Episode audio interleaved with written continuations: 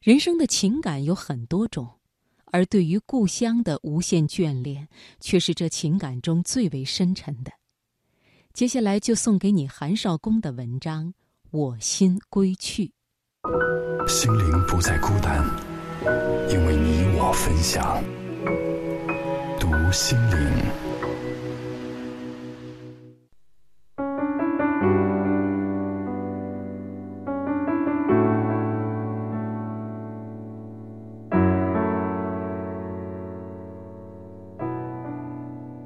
我在圣纳塞尔市为时一个月的家是一幢雅静的别墅，两层楼的六间房子，四张床，三个卫生间，全属于我，怎么也用不过来。房子前面是蓝色的海，旁边是绿色的公园。很少看见人，除了偶尔隔着玻璃窗向我叽里呱啦说些法语的公园游客。最初几天的约会和采访热潮已经过去，任何外来者都会突然陷入难耐的冷清。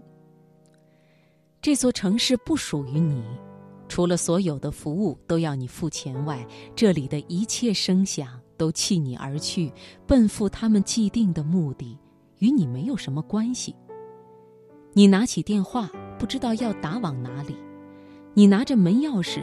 不知道出门以后要去向何方，电视广播里行人的谈话全是法语，把你囚禁在一座法语的监狱，无处逃遁。从巴黎带来的中文报纸和英文书看完了，这成了最严重的事态，因为在下一个钟头、下一刻钟、下一分钟，你就不知道该干什么。你到了悬崖的边缘，前面是寂静的深谷，不，连深谷也不是。深谷还可以使你粉身碎骨，使你头破血流，使你感触到实在。可那不是深谷，那里什么也没有。你跳下去时，不会有任何声音和光影，只有虚无。我这才明白，为什么异国的旅游景区都不能像故乡一样使我感到亲切和激动。我的故乡没有繁华到令人酥骨的都会，没有静谧清寂的湖泊，没有悲剧般幽深奇诡的城堡，没有绿的能融化你所有思绪的森林。故乡甚至是贫瘠而脏乱的。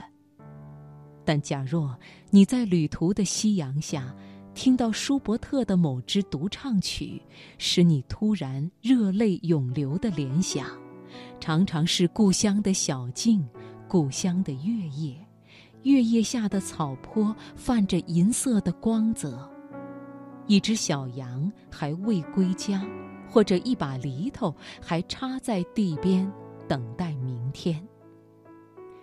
这哪里对呀？也许舒伯特在歌颂宫廷或爱情，但我相信所有雄浑的男声独唱都应该是献给故乡的，就像我相信中国的二胡都只能演奏悲怆，即便是赛马与赶集，也都是带泪的笑。故乡存留着我们的童年，或者还有青年和壮年。它成了我们生命的一部分，成就了我们自己。它不是商品，不是旅游的去处，不是按照一定的价格可以向任何顾客出售的往返车票和周末消遣的节目门票。故乡比任何旅游景区都多了一些东西：你的血泪，还有汗水。故乡的美中含悲。而美的从来都是悲的。中国的悲含有眷顾之意，美使人悲，使人痛，使人怜，这已把美学的真理揭露无疑。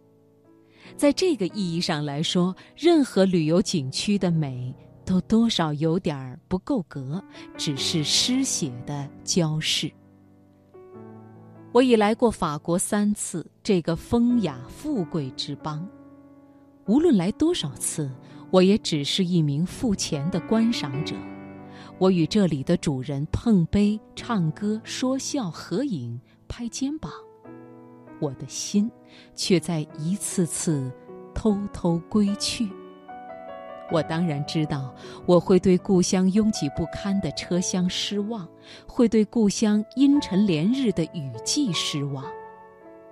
但那种失望，不同于对铝箔之地的失望，那种失望能滴血。